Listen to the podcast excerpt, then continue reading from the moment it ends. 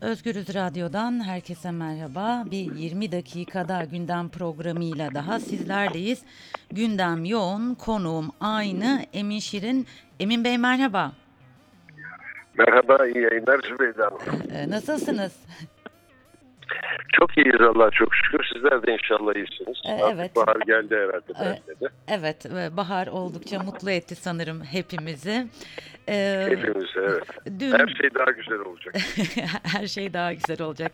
Bizim de umudumuz o yönde. Her şey daha güzel olacak Amin. derken hemen e, başlayalım. YSK'nın gerekçeli kararını nasıl değerlendiriyorsunuz? Evvel zaten konuşmuştuk. Gerekçeler bana hiçbir şey ifade etmiyor. AK Parti ne istemişse e, o gerekçeleri onları yazmışlar.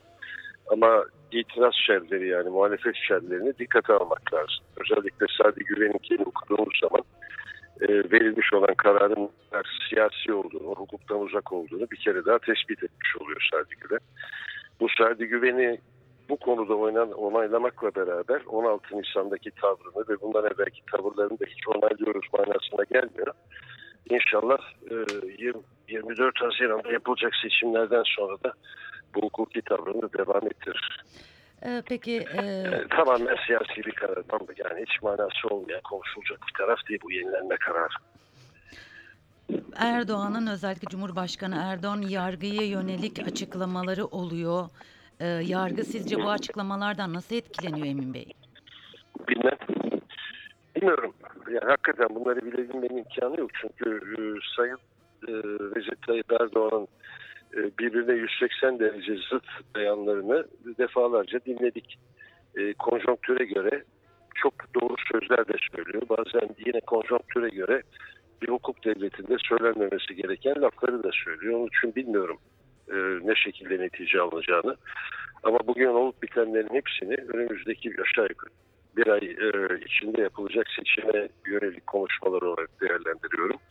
Pek tabii Yüksek Seçim Kurulu'nun almış olduğu karar hukuki gerekçelerden yoksun olduğu için e, sanki bunlar doğruymuş gibi e, değerlendirip veya tanıtabilmek için bu konuşmalar yapılıyor gibi geliyor bana. Ee, Davutoğlu'nun konuşmaktan korkmayın açıklaması e, onu nasıl değerlendiriyorsunuz? Valla iyi, güzel. Bugüne kadar ne konuşmadı diye merak ediyorum. Ben onlara aynı şeyleri aşağı yukarı 2003 senesinde söylemiştim. Konuşulması lazım. Davutoğlu'nun bu konuşmalarını e, esas itibariyle keşke AK Parti'nin içindeki yönetim kadrosundaki insanlar da iyi niyetten yapılmış konuşmalar olarak değerlendirseler. AK Parti bugün iktidarda. Sayın Cumhurbaşkanı meşru Cumhurbaşkanı olarak orada oturuyor. Davutoğlu'nun söylediklerinde de gerek muhalefetin gerek aklı başında insanların söylediği sözler var. Onları parti içinde değerlendirirlerse bu kendi partilerinden daha ziyade Türkiye'nin de hayrına olacak diye düşünüyorum. Onun için söylediklerini muhteva olarak, e, içerik olarak doğru buluyorum. Ee, galiba e, parti kurma çalışmaları ile ilgili artık haberler çok fazla çıkmamaya başladı. Orada durum nedir bilginiz var mı? Ee, hayır, şimdi direkt olarak onlarla direkt temas içinde değilim ama Hı hı. bir seçim ortamına girildiği bir yerde sen tam seçime gidilirken bize ihanet mi ettin gibi bir konu ortaya çıkabilir diye bir endişesi olmuş olabilir. Ama parti kurma çalışmalarının sessizliğe bürünse bile durmadığını biliyoruz. Ee, bir de iki parti kurulacak diye aylardır söylüyorduk. Davutoğlu'nun partisi bir taraftan, işte Abdullah Gül Ali Babacan partisi diğer taraftan kuruluş aşamasına gelmiş vaziyetteler. Kurma kararları kesin, değişir değişmez bilemem ama bugün için kesin. Ee, buna mukabil zamanlamayı hesap ediyorlar. Peki biraz e, dış politikaya bakalım. E, gerçekten sizce Batı ile ilişkiler kötü mü yoksa böyle bir izlenim mi yaratılıyor? Berbat. Batı ile ilişkiler berbat. Yani batıdan bir kere batıdan Türkiye'ye bakıldığı zaman Türkiye 2000'lerin başında Avrupa Birliği'ne aday olan e, hukuk devleti olarak yürümeye çalışan e, NATO'nun içindeki varlığını tereddüte bırakmayacak bir şekilde e, açıklayan ve bu taahhütlerine uyan bir ülke iken bugün e, gerek hukuk devletinden tamamen uzaklaşmış olması gerekse ekonomide e, serbest piyasa ekonomisinden kontrollü bir ekonomi içine girmesi, gerekse yönetimdeki e, ahbap çavuş ilişkilerinden, gerekse de e, NATO'ya olan angajmanına karşı e, sanki Avrasya blokuna yaklaşmak istermiş gibi bir görüntü içinde Batı ile ilişkileri tamamen zedelenmiş e, bir halde. E, benim konuştuğum insanlardan da baktığım zaman e, siz de herhalde bunu Almanya'da görüyorsunuz. E, Türkiye maalesef Avrupa Birliği'ne Avrupa Birliği'ne aday derken illaki girsin diye söylemiyorum. Ama e, hukuk devleti olan, demokrasisini kamil manaya getirmeye çalışan bir ülkeyken maalesef otoriter bir Orta Doğu ülkesi görüntüsü vermeye başladı. Bu e, bazılarının işine de geliyor Avrupa'da. Çünkü hakikaten Türkiye'de durmak istiyorlardı. Durmak isteyen insanlar. Ama Türkiye'yi hakikaten seven, e, Batı dünyasının, demokrasi dünyasının parçasını olmak olmasını isteyenler açısından da üzüntü verici bir görüntü içinde oluyor Türkiye. E, Peki bu e, dış politikaya baktığımız zaman ne kadar sürdürülebilir olabilir tabii ki AKP açısından? Bir, şimdi bunu da bilmek zor. Şimdi AKP'nin, e, AK Parti'nin neyi tercih ettiğini bilmiyorum. Şimdi ekonomimizi, ekonomimizi düzeltmek, hukuk normlarını düzeltmek istiyorsanız o zaman radikal bazı kararlar alıp gereğini yapıp hukuk devletine daha da yaklaşarak Batı blokunun içindeki yerinizi tekrar alıp itimadı tekrar kazanırsınız. Bu bir yoldur. İkinci yolda hayır ben esasında e, bir tramvay olarak gördüm. E, tramvay olarak varmak istediğim noktaya vardım.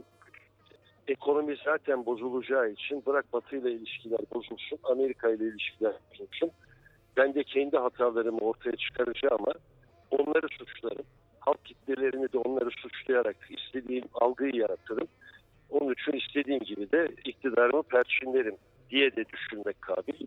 Bunların hangisini AK Parti tercih edecek, Sayın Recep Tayyip e, Erdoğan tercih edecek önümüzdeki günlerde göreceğiz.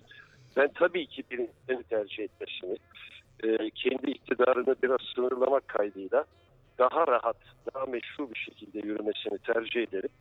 Ama belki de e, iktidar zehirlenmesi insanları bir, bir dış düşman yaratmaya ve ortaya çıkacak çok zor durumları o dış düşmanların üstüne atarak halkın önünde bir algı yaratmayı da tercih edebilir. İnşallah böyle bir şey tevessül edilmez. Peki anketlerle ilgili bilgi var mı elinizde? ben tekrar iç politikaya Ee, dönüyorum. er- erken erken yani son e, duyduğumuz yani basında güven okuduğum e, duyduğumuza göre Andiyarson bir anket yapmış İstanbul'da. Bugün itibariyle geçen haftanın başı itibariyle bu haftanın başı itibariyle Ekrem İmamoğlu'nun 3 ila 4 puanlık bir önde olduğu konusunda bir bilgi var. E, Nelerini görmedim. Basından okuduğum bir bilgi. Ee, onun haricinde diğer anket yapacak arkadaşlarla ki çok ciddi yapacaklarını biliyorum. Onlarla konuştuğumda e, durumun biraz oturmasını e, özellikle Kürt kökenli seçmenler ikinci olarak ilk birinci seçimde seçime gitmeyen çeşitli partilere daha evvel oy vermiş insanların ne yapacağını ve AK Parti'den başka taraflara bir oy kayıp kaymayacağını tespiti için bunu e, bayram civarı veya bayramın hemen sonunda tespit etmenin çok daha sağlıklı olacağını söylüyorlar. Bugün duyduğum tek şey Ekrem İmamoğlu'nun önde olduğu ama daha çok erken. Yani bir ay çok uzun bir zaman seçime kadar. Evet.